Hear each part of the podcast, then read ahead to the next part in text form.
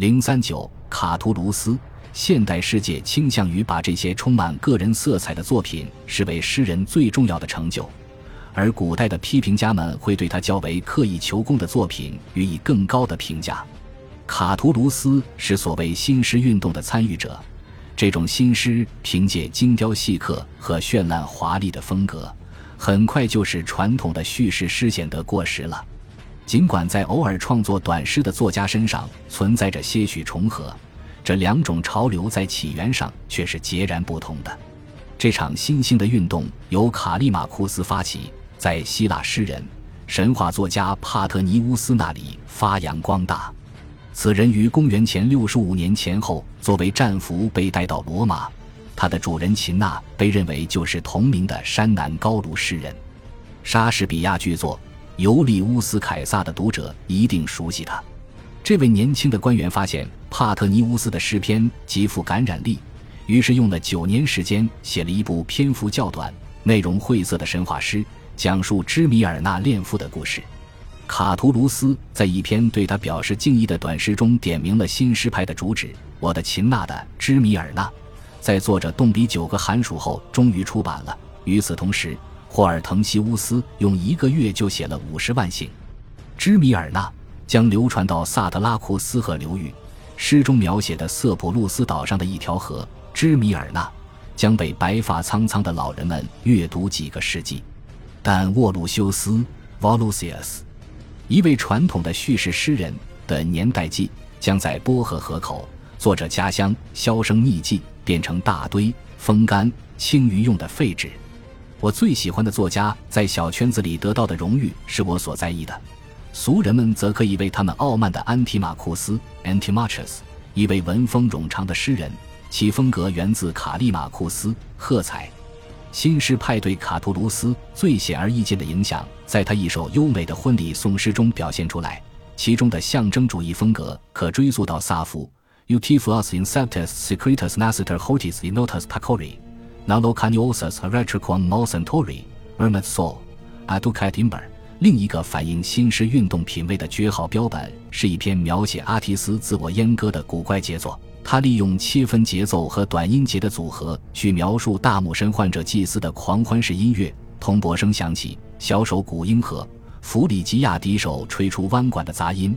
头戴常春藤的酒神侍女疯狂地甩头，尖叫着庆祝神圣的仪式，举止轻浮。四海为家的莱亚女神的护从们想去哪里？我们就要抓紧在那里受益。在一首思想更为深刻的诗歌里，它将成为罗马哀歌体作品的原型。卡图卢斯将自己人生中的不幸同神话中的例子联系起来，正如拉奥达米亚的疯狂婚姻从一开始就有污点一样。莱斯比亚来到他身边，同样伴随着命中注定的不祥之兆。我那光彩照人的女神步伐轻盈地走了进来。他闪闪发光的脚在破旧的门槛上停住，拖鞋发出咯吱的响声。同样的，一对描述他兄弟在特洛伊附近的死亡经历的哀伤诗句，回顾了《伊利亚特》中的苦难。Troia shanuvas shan commun sepulchrum magi Europic tria virum et ututum omnium acerbacinus。古希腊的哀诗从未如此个性化，也从未如让人深刻地感受到其个性特征。卡图卢斯最雄心勃勃的作品是。佩留斯与特提斯的婚礼，这是一首以史诗的六音部写成的诗歌，但遵照新诗派的原则，一共只有四百行。诗人从第一艘阿尔戈舰船的神奇航行写起，Facidos et fluctus et fines etios，异域的专有名词和舒缓的四音节收尾方式，已经展现了这首诗的慢节奏美感。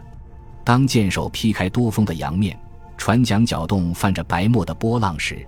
闪闪发光的大洋深处浮起陌生的面孔，那是对舰船的身影感到惊异的海中仙女。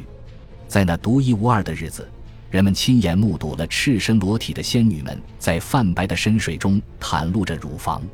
这就是身为凡人的二哥水手佩留斯和神圣的海中仙女忒提斯的第一次相遇。全诗后面的部分则描写了他们婚礼的庆祝场面。品达说。此后，佩留斯获得了凡人中的最高幸福，但即便是他，也注定要忍受悲伤。他们婚姻的结晶阿基里斯注定要在特洛伊早夭。我们只有同时记住这一场景表面上的喜气洋洋和诗人暗示的潜在不幸，才能理解卡图卢斯的诗篇。记述完客人们的到来后，卡图卢斯转而描写婚礼场面的辉煌，特别是床上一张描述提修斯和阿里阿德涅故事的挂毯。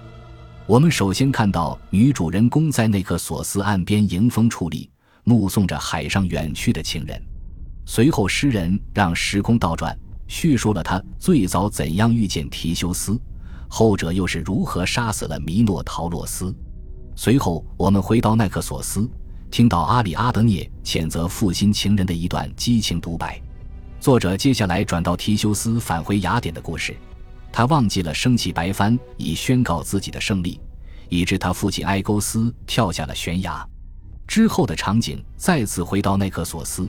巴库斯带着手下怪异的狂欢者们来到阿里阿德涅身边，诗人只是暗示，却没有正面展示皆大欢喜的结局。任何有文化的人都明白，这位神明将迎娶女主人公，并把她带上天庭。这段插曲的呈现反映了新诗派和他们在希腊化时代的先驱们的一些重要特征。年代顺序的错误表明，这些诗人不喜欢为了讲故事而讲故事。在这里。比行动的有机统一性更为重要的是多样性和出人意料的效果，以及作品整体的美学平衡性。对一系列鲜活场景中重要时刻的捕捉，反映了绘画艺术的影响。这种艺术在观念上是浪漫主义的，在实践中是超现实主义的。对爱情主题的兴趣，并非来自荷马，也不是传统罗马文化的组成部分。而是源于部分希腊化时代诗人们对心灵的探索，特别是阿波罗尼乌斯在其《阿尔戈远航记》中所进行的尝试。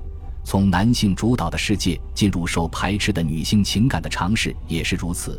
这种方法可追溯到欧里庇得斯的《美狄亚》，并将影响维吉尔对狄多形象的刻画。这段插曲明显的冗长可能会显得怪异。但这种插画的运用在此类诗歌中属于常规用法，我们也无需声称这段文字跟主题无关，否则就是使用了不合时宜的批评方法。在古代诗歌中，对艺术品的描绘往往包含了若干预示主题行动的元素。阿里阿德涅从悲惨到幸福的变化与全诗的整体发展背道而驰，这反映了人生的变幻无常。诗人又回到主题行动中去。描写了婚礼客人们的离去，这一场景用明喻手法写成，这是此前的罗马诗人无法企及的高度。Hic qualis flatu placidum mare matutino, horrificans zephyrus procuus incitandus, aurora luxuriant, volti sublimina solis, Quatar primum clementi flammini pulsi, procidant, le turc sun and plan gorcacini, post uento crescente megas megas in crepescent, purpuric proconans ab luz refulgent，黎明降临。西风神用清晨的呼吸搅动平静的海面，把滚滚波涛送往徘徊在天边的太阳神家门口。起初，波浪被清风推着缓缓前行，溅起的水花汩汩作响。随后，风力加剧，他们聚得更紧，跑得更快，一路向前，身后摇曳着紫色的微光。这段类比主要描述告辞宾客的人流由小变大的过程。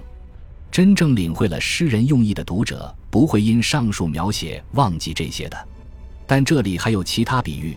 c a t a n y 暗示客人们的快活低语，Purpurea 是指他们的优质衣服，Mens 表现了人流的波浪式运动。这段光彩照人的文字在全诗中是非常典型的。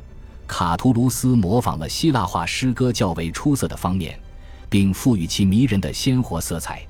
在这首诗临近结尾的部分。作者恰如其分地插入了一首祝婚诗，它不是由少女乐队或众缪斯，而是由骇人的老处女命运女神们演唱的。唱词的开篇还十分常规，提到了婚星，赞美了婚姻的幸福，宣告了新婚夫妇的孩子即将诞生。但对阿基里斯的预言逐渐变得不祥起来。做母亲的将在他们儿子的葬礼上反复提及他的出众业绩和光辉举动。任凭乱发从花白的头上垂下，用颤抖的双手抓伤自己干瘪的乳房，拉线吧，纺织吧。明确表现作者态度的是，他们预言道：阿基里斯的坟墓将通过祭献一位少女的方式得到供奉。在如实书写的叙述中，诗人对这种野蛮行径的极端厌恶显得尤为突出。这首诗歌本来具有的非常适合这夜已逝去的纯真时代的名气之美，现在却突然呈现出典型的讽刺意味。